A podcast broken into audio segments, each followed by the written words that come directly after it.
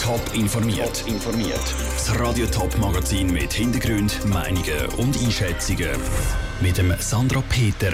Wie Fachleute Verwaltungsgerichtsurteile im Streit um Sozialkosten zwischen Rorschach und St. Gallen einschätzen und wie die Arbeit von einem Schweizer Helfer im Katastrophengebiet in Indonesien aussieht, das sind zwei von den Themen im Top informiert. Rorschach und St. Gallen. Die beiden Städte liegen sich wegen einer Sozialhilfebezügerin gerade ordentlich in den Haaren.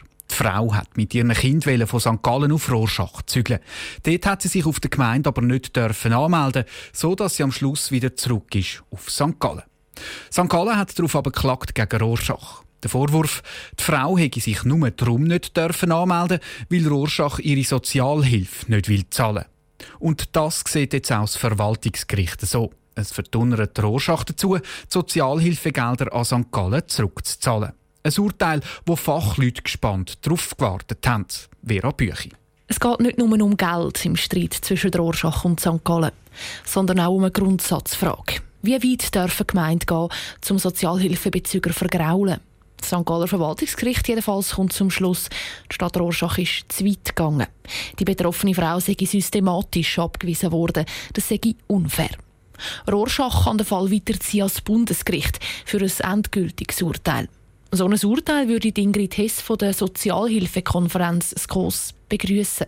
Das wäre sicherlich sehr positiv, wenn wir hier mal ein eindeutiges Urteil hätten, ja, dass das äh, feststeht. Der Fall hat laut Ingrid Hess einerseits eine grosse Bedeutung für die Sozialhilfebezüger selber, weil er klar könnte aufzeigen, wann sie sich dürfen wehren. Das ist natürlich auch so, dass Leute, die auf Sozialhilfe angewiesen sind, die wenden sich nicht so einfach an, ans Gericht, oder? Das ist eben so, dass ihnen oft die Möglichkeiten auch fehlen, sich zu wehren für ihr Grundrecht.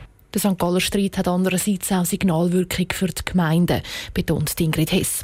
Rorschach sei nicht die einzige Gemeinde, die explizit eine Strategie fährt, zum Sozialhilfebezüger vergraulen. Ein mögliches Urteil vom Bundesgericht, der höchsten Instanz, könnte da klare Richtlinien schaffen. Der Streit zeige nämlich auch ein ganz grundsätzliches Problem in vielen Kantonen. Es gibt einfach nun mal bestimmte Gründe, dass äh, manche Gemeinden mehr belastet sind als andere und es hat dann manchmal eben zur Folge, dass man versucht, möglichst keine günstigen Wohnungen zu haben, damit ja niemand ansiedelt und so und das ist zwar verständlich, aber hat dann halt auch weitreichendere Konsequenzen. Im Moment ist übrigens noch nicht bekannt, wie viel Geld Rorschach der Stadt St. Gallen genau müsste zurückzahlen Geht nach dem Verwaltungsgericht, müssen alle Sozialhilfebeiträge an die Frau aus den letzten vier Jahren zurückgezahlt werden. Drinnen gehören auch Heimkosten. Die betroffene Frau hat nämlich Kinder, die im Heim platziert worden sind. Der Beitrag von der Vera Büchi. Noch ist unklar, ob Rorschach wirklich ans Bundesgericht geht mit dem Fall. Der Stadtrat will das Ende Monat entscheiden.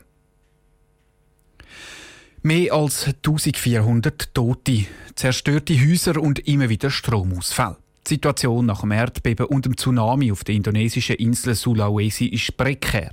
Vor allem die Hauptstadt Palu braucht dringend Hilfe. Und die Hilfe kommt jetzt aus der Schweiz. Der Thomas Bühler ist Nothilfe-Logistiker beim Schweizerischen Roten Kreuz. Er fliegt heute Abend auf Indonesien, um den Leuten zu helfen. Im Beitrag von Raphael Wallimann erzählt Thomas Bühler, was ihn im Krisengebiet erwartet. Meistens weiß man nie ganz genau, was für eine Situation dass man vorfindet vor Ort. Aber ich gehe schon immer noch von viel Leid, von sehr viel Verzweiflung aus, von sehr viel Chaos. Die Versorgungslage muss doch immer noch sehr prekär sein so kann man jetzt eigentlich inzwischen einfach davon ausgehen von einer regionalen totalen Zerstörung, die sich jetzt sicher extrem als schwierig erweist, wie man das alles unter einen Hut bringen.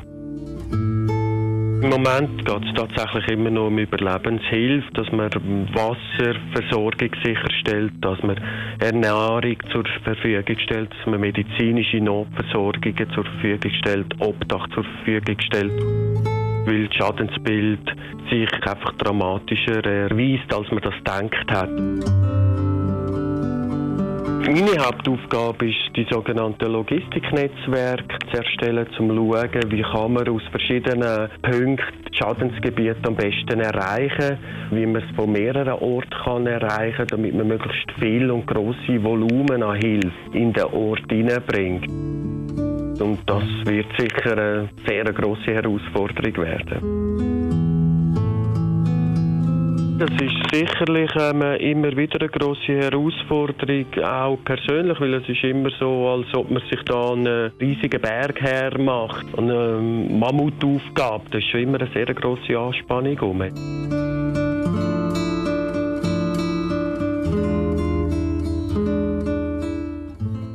Der Thomas Bühler im Beitrag von Raphael Wallimann.